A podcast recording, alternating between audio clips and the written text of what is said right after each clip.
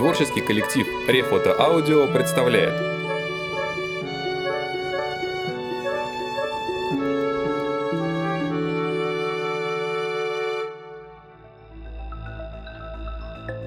Роберт Шекли.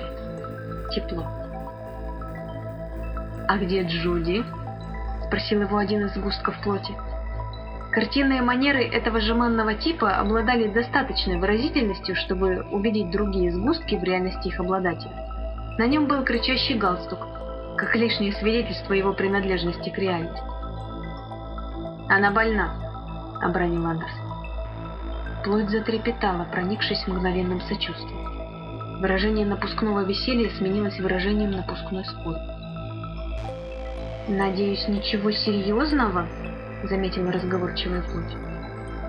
«Ты становишься теплее», — сказал голос Андерса. Андерс посмотрел на стоящее перед ним существо. «Ей недолго осталось жить», — сообщил он. Плоть заколыхалась. Желудок и кишечник сократились в пароксизме сострадания и опасения за жизнь Джуди. Плоть выпучила глаза, губы ее задрожали. Кричащий галстук не изменился. Боже, не может быть! Кто ты? Спокойно спросил Андерс. Что ты имеешь в виду? Призвала к ответу негодующая плоть, привязанная к своему галстуку. Оставаясь безмятежной в своей сущности, она в изумлении уставилась на Андерса. Ее рот подергивался. Неопровержимое доказательство того, что она вполне реальна и соответствует всем необходимым и достаточным условиям существования. «Да ты пьян!» — усмехнулась плоть. Андерс засмеялся и вышел на улицу. «Есть еще нечто такое, что для тебя остается загадкой», — произнес голос. «Но ты уже был горячим. Я ощущал тебя где-то рядом». «Кто ты?» — снова спросил Андерс. «Не знаю», — признался голос. «Я — личность». Я есть я. И я в ловушке. Как и все мы, заметил Андерс. Он шагал по заасфальтированной улице, со всех сторон окруженной грудами сплавленного бетона, силиката, алюминия и железа. Бесформенные, лишенные всякого смысла груды, которые представляли собой гештальт города. Были еще и воображаемые демаркационные линии, отделяющие город от города, искусственные границы воды и суши. Да чего все нелепо! «Мистер, подайте монетку на чашечку кофе», — попросило его какое-то жалкое существо, ничем не отличавшееся от других не менее жалких существ. Иллюзорной сущности иллюзорную монетку. «Святой отец Беркли подаст тебе ее», — весело отозвался Андерс. «Мне действительно плохо», — слезливо пожаловался голос, который, как Андерс вдруг осознал, был просто последовательностью модулированных вибраций. «Правильно! Продолжай!» — скомандовал голос. «Прошу вас, уделите хоть несколько центов», — прозвучали вибрации, претендующие на значительность. Что же, интересно, скрывается за этими лишенными смысла матрицами? Плоть, масса. А что это такое? Все состоит из атомов. Я действительно голоден, пробормотали атомы, организованные в сложную структуру. Все состоит из атомов, сочлененных между собой, да так, что и свободного места между ними не остается.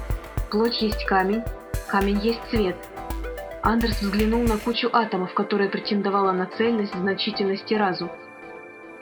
«Не могли бы вы помочь мне?» — спросила нагромождение атомов.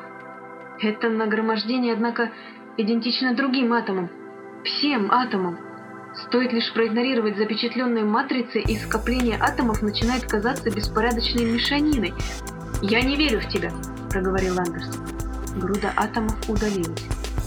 «Да!» — скричал голос. «Да!» «Я ни во что не верю», — сказал Андерс. «В конце концов, что такое атом?»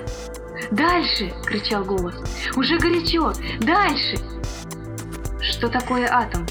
Пустое пространство, окруженное пустым пространством. Абсурд! Ну тогда...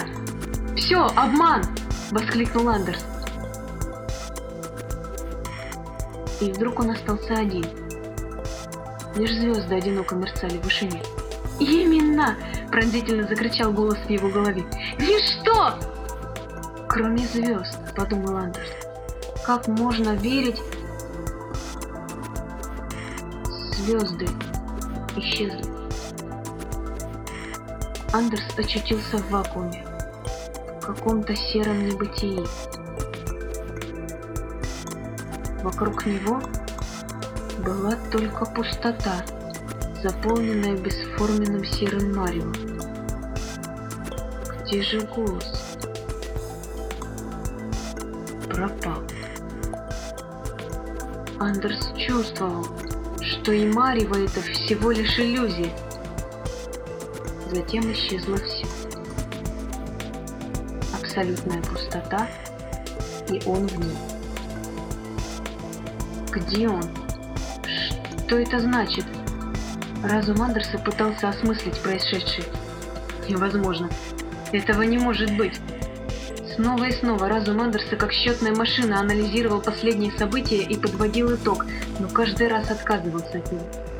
Сопротивляясь перегрузке, разум в отчаянии стирал из памяти образы, уничтожал когда-то приобретенные знания, стирал самого себя. Где я? В пустоте. Один. В ловушке. Кто я? Голос.